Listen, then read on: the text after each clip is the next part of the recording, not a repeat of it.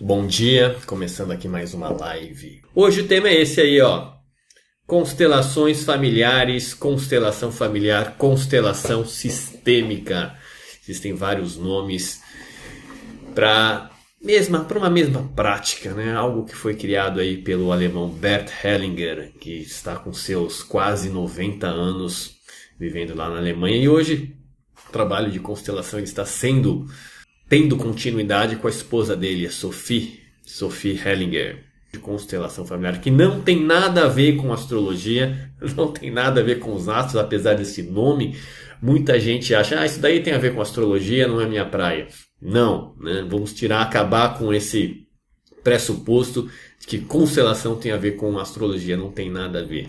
É apenas um nome que foi traduzido, na verdade, para o inglês, depois para o português, como constelação familiar, mas não tem nada a ver com astrologia. Mas tem tudo a ver com relacionamentos. Sobre relacionamentos, sobre a forma com que nós nos relacionamos conosco mesmo, com o outro e também com as pessoas que fazem parte do nosso sistema familiar ou da nossa sociedade. Enfim, constelação familiar tem muito a ver com relacionamento. Afinal, o que é constelação familiar?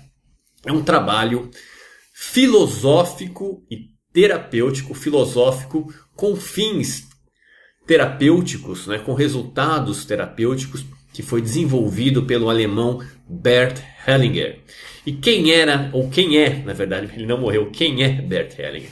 Ele é um alemão, foi um missionário católico, trabalhou como missionário católico lá na África, numa tribo Zulu. Tem formação em diversas linhas terapêuticas, neurolinguística, hipnose, psicoterapia, enfim, ele tem diversas formações e o que, que ele percebeu? Quando ele estava nessa tribo, ele percebeu que certos comportamentos, certas atitudes que essa tribo tinha mantinham a harmonia da tribo, dos relacionamentos da tribo. Então ele acabou desenvolvendo, baseado também num outro trabalho que já existia de uma certa forma, constelações familiares, o psicodrama é um pouco parecido.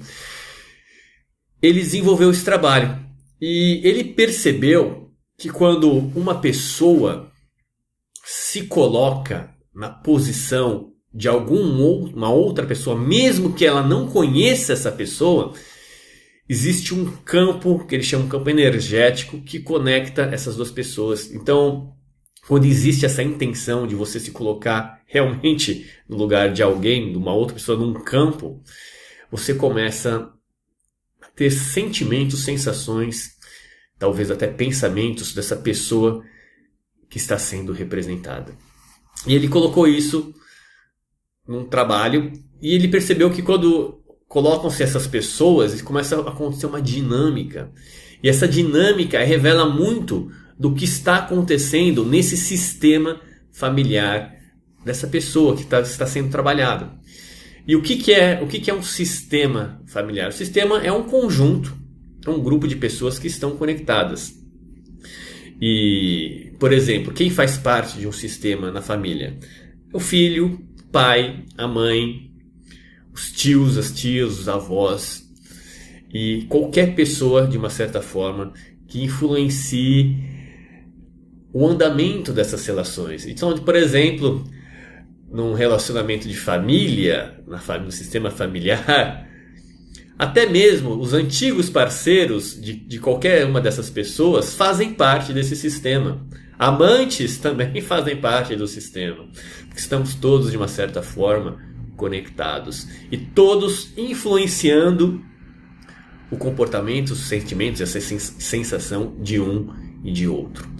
E o Bert Hellinger, esse trabalho de constelação familiar, ele vem se desenvolvendo ao longo dos tempos. Hoje existem algumas linhas que até se afastam um pouquinho da linha do Bert Hellinger, tá? Existem constelações estruturais, constelações uh, do, do, o Hellinger chama dele de constelações fenomenológicas, que é trabalho, uh, utiliza muito o conceito da fenomenologia, de você acompanhar os fenômenos que se apresentam. E eu gosto muito, eu me formei nessa linha fenomenológica, já fiz um curso de estrutural. A estrutural ele segue um padrão, uma estrutura. E o Hellinger critica as constelações estruturais que vieram depois, né? porque ele fala que quem segue esse tipo de padrão é porque está inseguro com o momento presente, então precisa de uma segurança, de uma estrutura para conduzir o trabalho. Só que isso limita o trabalho. Porque isso, por isso que ele segue muito a fenomenologia, de você estar presente com aquilo que acontece. Por isso é um trabalho muito também filo, uh, filosófico, de você fluir com aquilo que a constelação, que o sistema da pessoa uh, mostra. Okay? Tem uma pergunta aqui da Daniela Cis, que na verdade foi quem sugeriu o tema de constelação. Muito obrigado pela sugestão, Dani. Até que, até que até qual geração fazem parte do sistema? Essa é uma ótima pergunta. No trabalho de constelações, o Hellinger né, ele já chegou a comentar que até influência da sétima geração, até a sétima geração, já houve casos de influência na, no cliente, onde ele era influenciado por pessoas do seu sistema sete gerações atrás. Isso é o que já se mostrou, mas provavelmente não existe um limite. Eu acredito que não existe um limite de gerações de influência. Pode ser que até muito mais possam estar influenciando a pessoa. Mas eventualmente pode ser, esse daí é, é o que se mostra, né? até, até o que se mostrou até agora. Não sei se algum outro constelação, constelador conseguiu provar e mostrar que gerações ainda mais longe se estavam influenciando o cliente. Porque aí também não tem como o cliente saber, não tem como ele ir atrás dessa história e confirmar que tal geração estava. É, tal representante da constelação era de tal geração. Até a sétima geração eu não sei como que ele conseguiu é, chegar a essa conclusão, porque é muito difícil a gente chegar. Eu não conheço nem o nome da minha bisavó, né, tá? Então, sétima geração já fica bem longe, mas é possível sim, eu acredito que possa influenciar uh, o nosso sistema. Porque nós, cada um de vocês, eu e você, somos a ponta de um triângulo de pessoas, de uma pirâmide de pessoas que vieram atrás de nós. Primeiro começa com os nossos dois pais, nossa mãe e nosso pai. Depois tem nossos quatro avós. E aí cada avó tem mais dois pais, né? São uh, oito bisavós. E aí tataravós. Enfim, é muita gente atrás da gente. É muita gente que viveu, passou a vida adiante para que você esteja vivo, viva aí agora do outro lado e eu também. E olha uma coisa interessante: se nós fôssemos buscar todas as gerações, todas as pessoas que viveram e existiram de fato, isso daqui não é elucubração mental, né? não é uma viagem minha. Se nós fôssemos buscar todas as pessoas que vieram antes da gente, nós chegaríamos aonde, gente? Na fonte da vida. Onde tudo começou. Quantas, né? Pessoas viveram. Vocês já pararam para refletir sobre isso? Quantas pessoas viveram antes de nós que passaram a vida adiante e essa vida chegou até nós? Quantas pessoas? Se uma dessas pessoas tivesse feito talvez uma escolha diferente na sua vida, ficado com uma outra pessoa ou não, não se relacionado com quem se relacionou, você não estaria aqui. Você não, você não estaria vivendo essa vida agora. Porque isso mudaria todas as consequências seguintes. Provavelmente seus pais não teriam se encontrado. Porque talvez eles também nem existiriam, nem teriam tido a oportunidade de viver. Não é muito louco isso daí? Uma única escolha diferente de algum de nossos antepassados lá atrás, seja lá onde for, poderia ter feito com que nenhum de você ou eu não estivesse aqui agora. E quando você reflete sobre isso, quando você pensa sobre isso, qual sentimento vem para você? Qual sentimento? Sinta aí, fecha os olhos um pouquinho, sente em você. Quando você pensa em todas essas pessoas que viveram e que escolheram, muitas superaram sofrimentos ou desafios que a gente nem imagina e passaram a vida adiante. Qual sentimento você tem por essas pessoas que a gente nem imagina como elas, como foram as vidas delas, não? Lá atrás. Gratidão, pois bem. Essa é uma forma de você conseguir se reconectar sua, ao sentimento de gratidão. Fazer esse tipo de reflexão e se conectar.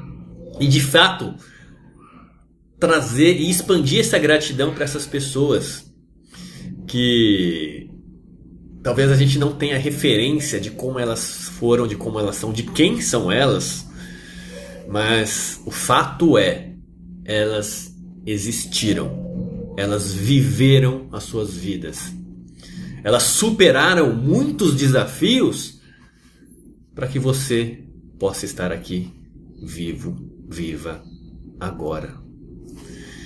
E esse sentimento é muito bom, né? Esse sentimento é gostoso de saber que todas essas pessoas viveram e puderam passar a vida adiante. E uma forma de honrar essas pessoas é você sendo feliz. É você manifestando o seu melhor. Muitas vezes fazendo na sua vida aquilo que essas pessoas não tiveram oportunidade de fazer, seja lá por qual motivo.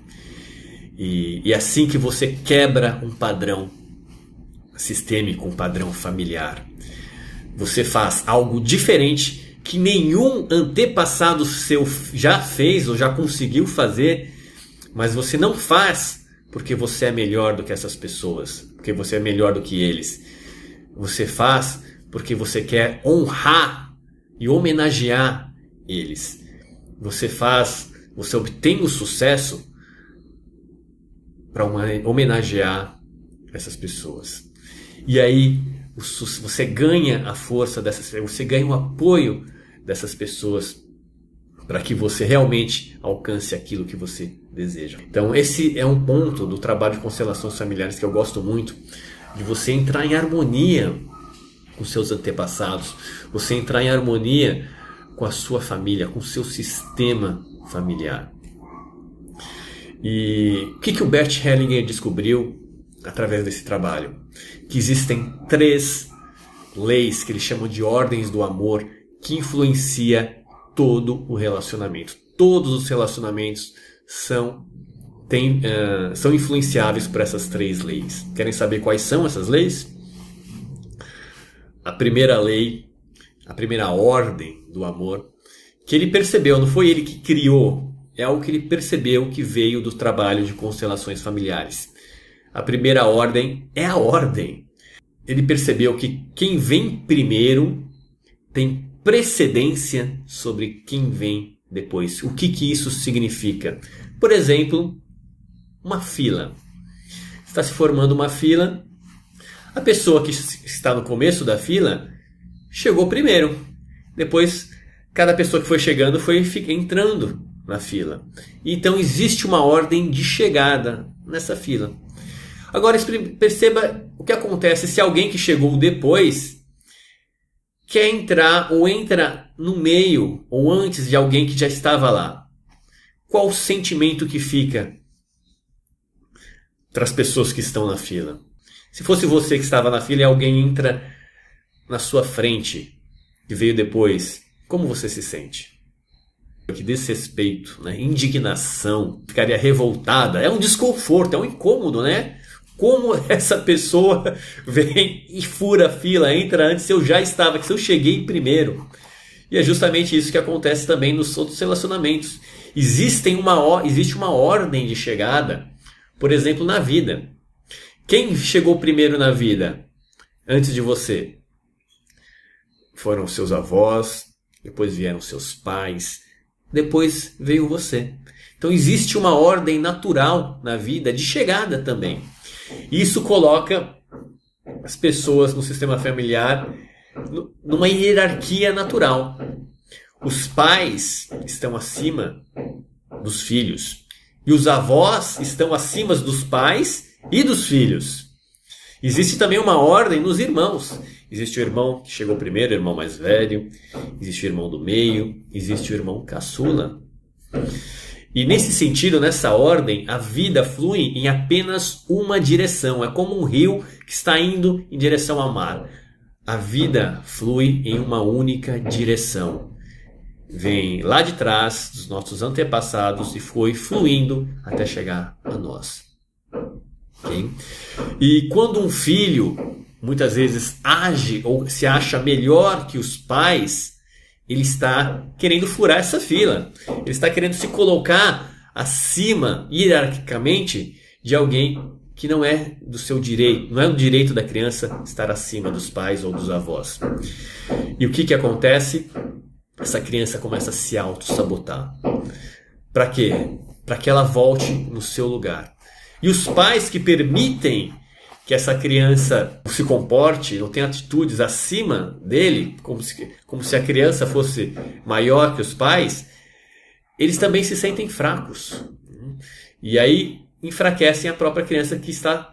É todo um, um emaranhamento que acontece. Então, o primeiro ponto é você colocar e tomar consciência de qual o seu lugar na sua família. E qual o lugar, você está no seu lugar com relação aos seus pais, você se encontra no seu lugar de filho ou de filha? Com relação ao seu filho ou sua filha, você se encontra no lugar de mãe ou de pai? Com relação aos seus netos, você se encontra no lugar de avó e de avô? Então é muito importante você assumir o seu lugar. Isso vem de dentro para fora. Fala, eu assumo com relação à minha filha o meu papel de pai. Eu sou o pai, ela é a filha. E assim, só o fato de você falar isso, você já coloca, se coloca no lugar, e quando você ocupa o seu lugar, nenhuma outra pessoa pode ocupar. Isso pode fazer com que a outra pessoa que queria ocupar o seu lugar, que não é, que não é direito dela, se sinta também desconfortável. Pode acontecer. Principalmente se a pessoa já está acostumada a trocar inverter papéis, tá bom? Então, essa é a primeira, é a primeira ordem. A própria ordem. Comentário aqui da, da Sherry. Às vezes a pessoa que entra na fila não poderia ser uma mãe ou um pai que adotaram uma criança que foi abandonada pelos pais biológicos. Questão de adoção é uma coisa muito interessante, muito importante também. Existe uma postura que pode trazer harmonia ou pode trazer conflito entre os pais adotivos e a criança que foi adotada, seja lá por qual motivo for. Os pais adotivos que não respeitarem internamente os pais biológicos da criança, é comum que eles vão ter conflitos com essas crianças. Porque é muito comum, na verdade é natural, que a criança tenha uma lealdade inconsciente a quem lhes deu o que é de mais valioso na vida, que é a própria vida, a oportunidade de viver. Não importa se eles abandonaram depois essa criança, ou se eles não tiveram condições, ou, ou seja lá o que aconteceu para que essa criança ficasse sozinha. Fato é, essas duas pessoas, o pai e a mãe biológica, foram os principais responsáveis para que essa criança tenha a oportunidade de viver, de estar viva, de até ter sido adotada pelos pais adotivos. Então, os pais que adotam, eles precisam ter internamente esse respeito pelos pais biológicos. E até conversarem com a criança sobre isso também, procurar entender o que aconteceu para que essa criança fosse de uma certa forma adotada, OK? Então isso é muito importante para que, que haja uma harmonia entre os pais adotivos e a criança que foi adotada. Senão vai ter muita briga. Talvez não quando a criança for criança, mas no futuro, quando for adolescente, quando se tornar adulta. Então essa é a primeira ordem, a própria ordem. A segunda lei do amor, ordem do amor que o Hellinger fala, é o equilíbrio. O equilíbrio entre o dar e o equilíbrio entre o receber. E como que eu explico a questão do equilíbrio? Imagine alguém que te dá um presente muito valioso. te dá um carro, te dá uma Mercedes, alguém te dá uma, Mercedes, como que você iria se sentir? Você se sente com vontade de retribuir. Né? Muitas vezes, na verdade, quem dá, imagine duas pessoas que não são parentes, estão no mesmo nível. Quando uma pessoa dá algo para essa outra pessoa, ela se coloca acima dela, porque ela deu algo. E essa pessoa que está aqui embaixo, ela sente uma pressão de retribuir isso que recebeu. Porque aqui, ó, imagine que existe uma conexão, uma ligação. Quando acontece isso, isso, existe uma tensão no relacionamento. Essa tensão é se manifestada através da vontade de retribuir. Às vezes, talvez dando uma outra Mercedes de volta para que ficar equilibrado, para que os dois fiquem no mesmo nível. E se essa pessoa deu um Mercedes, depois ela dá mais alguma outra coisa, sei lá, pagou uma viagem, pum, essa tensão aumenta, isso daí vai aumentando. Se essa pessoa aqui de cima não der a oportunidade dessa pessoa de baixo retribuir e equiparar o nível, é comum que haja conflito também essa, entre essas duas pessoas. Isso se vê muito no relacionamento de casal. Seja no relacionamento de casal heterossexual ou homoafetivo. Se um parceiro só dá e o outro só toma, só recebe, na verdade eles não estão no relacionamento afetivo de casal. Sabe que tipo de relacionamento que eles estão? No relacionamento de pai e filho ou filha, de mãe e filho ou filha. Porque essa lei da ordem do dar e receber, ela não se aplica aos pais.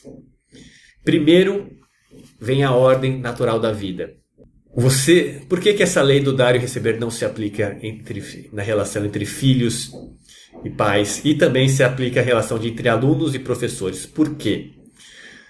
Porque os pais já deram algo tão grande, mas tão valioso, que é impossível retribuir de volta para eles. O que é esse algo? É a vida. É justamente a oportunidade de viver. O que, você faz com a vida que você recebeu dos seus pais, que é algo tão valioso? Como você pode fazer com que isso seja não retribuído para eles? Você passa ela adiante. Não necessariamente tendo um filho ou uma filha, mas você passa a vida adiante através da manifestação de você, da sua essência, do seu melhor, das suas atitudes com as outras pessoas que convivem com você. Essa é uma forma de passar a vida adiante. E aí, seus pais se sentem felizes internamente com isso, quando você passa a vida adiante. Mas no relacionamento de casal é importante que haja esse equilíbrio entre o dar e receber. Uma pessoa dá algo para alguém, ele se sente superior, existe uma tensão no relacionamento. Essa pessoa, por amar a outra, retribui, dá algo. Só que aí os dois estão equilibrados. Aí, quando estão equilibrados, é possível eles se separarem sem, sem problemas. Então, para manter o vínculo, essa pessoa dá um pouquinho mais. E aí ele cria uma tensão no relacionamento. Essa pessoa, então, retribui dá um pouquinho a mais, e assim ambos crescem no amor, no equilíbrio entre o dar e o receber. Acontece que pode acontecer, né, de ir para baixo também, quando alguém faz algo que desagradou ou machucou a outra pessoa, ou desrespeitou de alguma forma outra pessoa, essa pessoa se sente superior que a pessoa que foi desrespeitada, essa pessoa se sente abaixo. E aí essa pessoa, às vezes, ela dá a sua retribuição, a sua vingança. Só que se ela passar do ponto na retribuição entre o dar e receber pelo lado negativo, a outra pessoa que vai sentir a pressão negativa aí vai sentir a necessidade de retribuir essa vingança. E se ela retribuir a mais, passar do ponto, ambos o relacionamento começa a ir pro buraco. E aí o que, que acontece? Se alguém faz algo que te machucou e ocorreu isso, você faz algo para retribuir, mas menos, para então que esse movimento possa tomar um outro sentido. Então existe esse, essa, essa questão do equilíbrio entre o dar e receber também, que influencia muito os relacionamentos afetivos. E cuidado né, para não ter uma atitude ou não estar no lugar de pai e mãe do seu parceiro ou da sua parceira. Porque no começo, se a, pessoa é carente de pai e mãe de alguma forma, não tem essa ligação com seus pais, ela vai bus buscar suprir essa carência no relacionamento amoroso, afetivo. E isso é muito comum, muito comum. Acho que, sei lá, 80, 90% dos relacionamentos vem da carência de pai e mãe. E quando você trabalha essa carência, às vezes fala, nossa, por que, que eu estou nesse relacionamento? Aquele relacionamento deixa de fazer sentido. E qual então é a terceira ordem do amor que se apresenta nos trabalhos de constelações? É o pertencimento. Então, nesse sistema, seja ele familiar ou na sociedade, ou em qualquer grupo de pessoas, qualquer comunidade que se forma, existe uma consciência de grupo, uma energia que cuida desse grupo, uma egrégora, que quer manter todos pertencendo, todos dentro desse sistema. E quando alguém, de uma certa forma, é excluído desse sistema, seja lá por qual motivo for, o sistema pega alguém que faz parte, geralmente um precedente, alguém mais novo, uma criança, alguém que vem depois, para assumir o lugar dessa pessoa que foi excluída. Por exemplo, uma pessoa que causou vergonha na família porque se drogava. E aí então essa pessoa ninguém falava mais, ninguém falava sobre, sobre esse tio que, que consumia drogas. Ninguém falava para os filhos uh, ou para os netos que vieram. É como se esse tio sumisse da história da família. Ninguém mais comentava sobre ele. Ele era o tabu, a ovelha negra da família. O que, que pode acontecer? Alguma outra criança que veio depois começar a se sentir com essa necessidade de experimentar drogas, com esse vício. Pode começar até a se viciar com a mesma droga, até algumas vezes que esse tio tomava. Ela se sente atraída por isso. Por quê? A criança faz isso, na verdade faz por amor, tá? O trabalho de constelação mostra isso. Ela faz por amor a esse tio. Para que esse tio possa ser reintroduzido no sistema familiar. Para aquelas, que aquelas pessoas que quiseram excluir ele possam olhar de novo com respeito e com amor para esse tio que foi excluído. Então, um outro membro da família toma o seu lugar desse padrão. E aí, quando isso é trabalhado, essa pessoa que às vezes também entra no vício, percebe isso, que ele está nesse vício por amor a alguém da sua própria família que foi excluído, o trabalho do vício já foi cumprido. O vício servia apenas para trazer de volta esse tio que foi excluído. E foi um ato de amor. Eu já vi alguns trabalhos que mostraram isso, não só um, mas alguns. E essa beleza do trabalho de constelação familiar, que é olhar de uma outra forma para aquilo que está acontecendo na vida. Então é isso aí.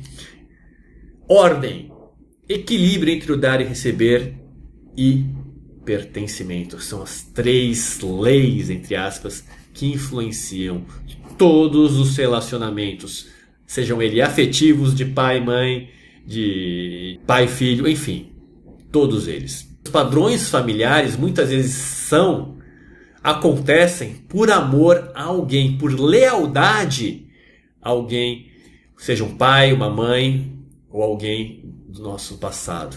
Nós fazemos isso por amor a essas pessoas, os nossos padrões.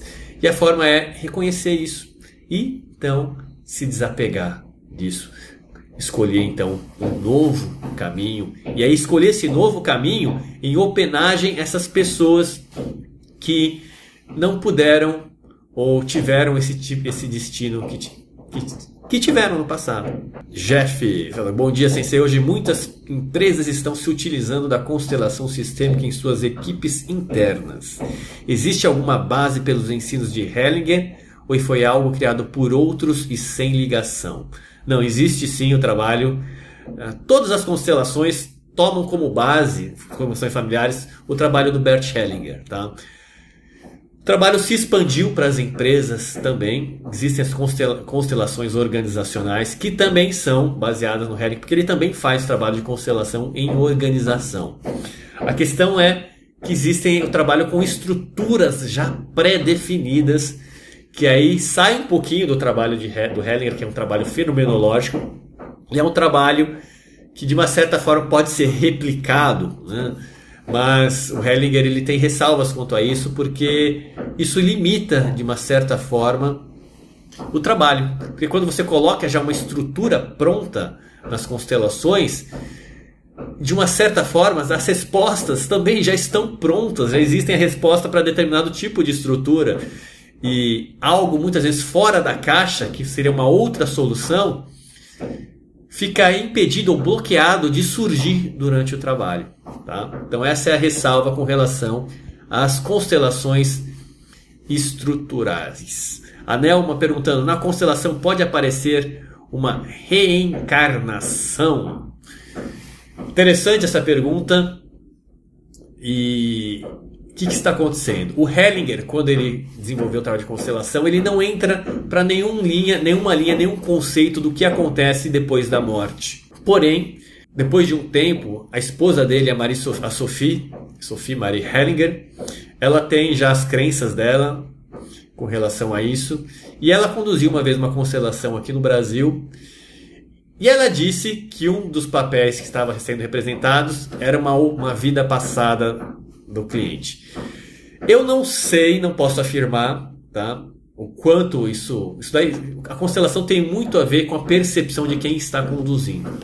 E ela afirmar que foi uma reencarnação ou foi uma vida passada da, do cliente, eu acho que é colocar um pouquinho do que ela acredita no trabalho do cliente, tá? Uh, e eu percebo eu não agiria dessa forma. Eu não rotularia como uh, sendo uma vida passada. Porque na verdade, não é preciso saber. Não é preciso que você interprete conscientemente ou racionalmente quem é aquela pessoa que está sendo representada.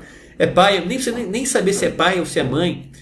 Existem constelações que são feitas onde se você determina que tal representante é A, que tal representante é B, que tal representante é C. Você não precisa dar nome aos bois. Só explicando como que acontece o trabalho de constelação.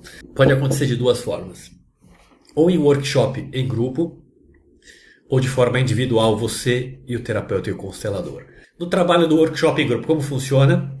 Existem as pessoas que vêm trabalhar um tema, que são os clientes, Existem as pessoas que vêm participar, que seriam os assistentes, somente assistir. E aí o cliente senta do lado do constelador, expõe o tema, o que você quer trabalhar, expõe de forma específica e objetiva, sem opinião, sem tanta interpretação, o que está acontecendo.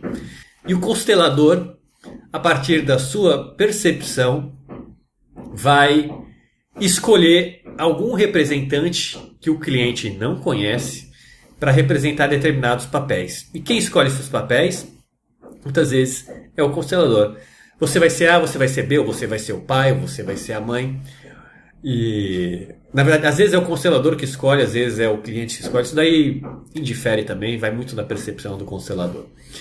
E aí se colocam essas esses representantes no meio do salão e é pedido que cada um simplesmente preste atenção em si e se deixe movimentar por aquilo que surge. Se der vontade de chorar, chora. Se der vontade de se movimentar, se movimente. Enfim, faça o que sentir que deu vontade. Então acontece toda uma dinâmica e eventualmente o constelador pode intervir em algum representante para falar ou fazer algo e aí perceber o que acontece, qual a reação dos outros representantes quando acontece esse tipo de intervenção. No trabalho individual é você e o constelador e o constelador ou é ele que vai entrar nos papéis ou ele vai colocar você em diferentes papéis ou é feito às vezes com bonequinhos de, de Playmobil onde você toca o dedo se coloca na posição. Então, enfim, existem diversas formas de se trabalhar, mas basicamente é o grupo ou individual. Lembrando que no grupo, na verdade, é também uma constelação individual, só que nós utilizamos as pessoas para ajudar como representante. A melhor forma de, de conhecer aí é indo no workshop de constelação e participando do trabalho, porque ele é muito vivencial, ok?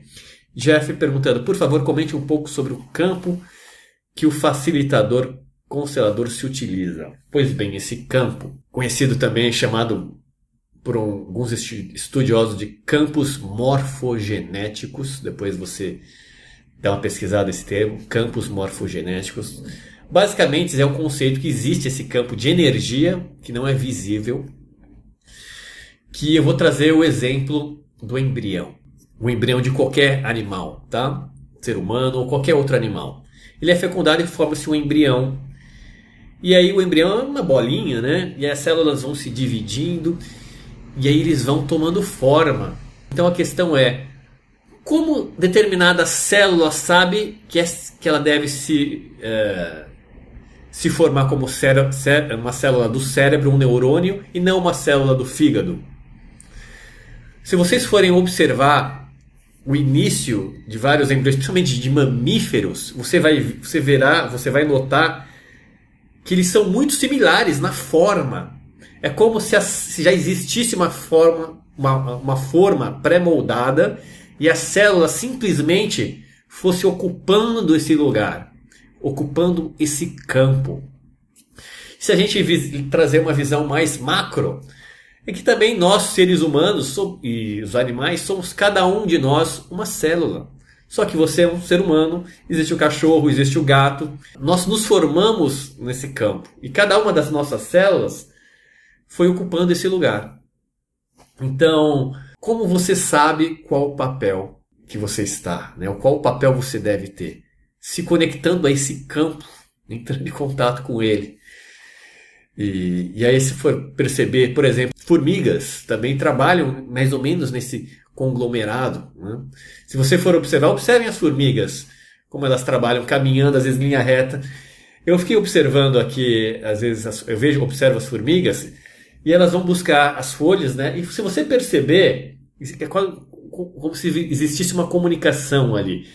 A formiga que está indo, a formiga que está voltando, elas sempre se, se tocam, elas se tocam e vão se tocando para saber qual é o caminho, eu acredito eu, qual é o caminho de volta para o ninho, né? para onde, onde, para casa delas e onde está a folha. Perceba, olhe as trilhas de, de, de formigas. É muito interessante. Como será que elas sabem o caminho de volta e o que fazer? É um campo, é um campo energético também. Porque você não vê a formiga falando, ó, oh, vai por ali, esse é o caminho faz aquilo, né? A formiga não fala. Mas então como elas se comunicam? através de outros sentidos. O que existem, né, na verdade, são só teorias, porque não há como medir esse campo. A gente só pode intuir e perceber, vai muito da percepção. Mas fica aqui o convite, tá, gente? Se vocês quiserem se aprofundar, conhecer o trabalho de constelação, existem os livros. Os livros eu acredito que eles são um pouquinho confusos, porque muitas vezes mostram diagramas de uma constelação. E para quem nunca vivenciou um trabalho em workshop, vai ter dificuldade de entender o que, que é aquilo que está acontecendo. Então é isso aí, gente. Então, vou encerrar essa live de hoje. Muito obrigado pelas, pela interação, pelas perguntas, pela presença e pela confiança de todos vocês.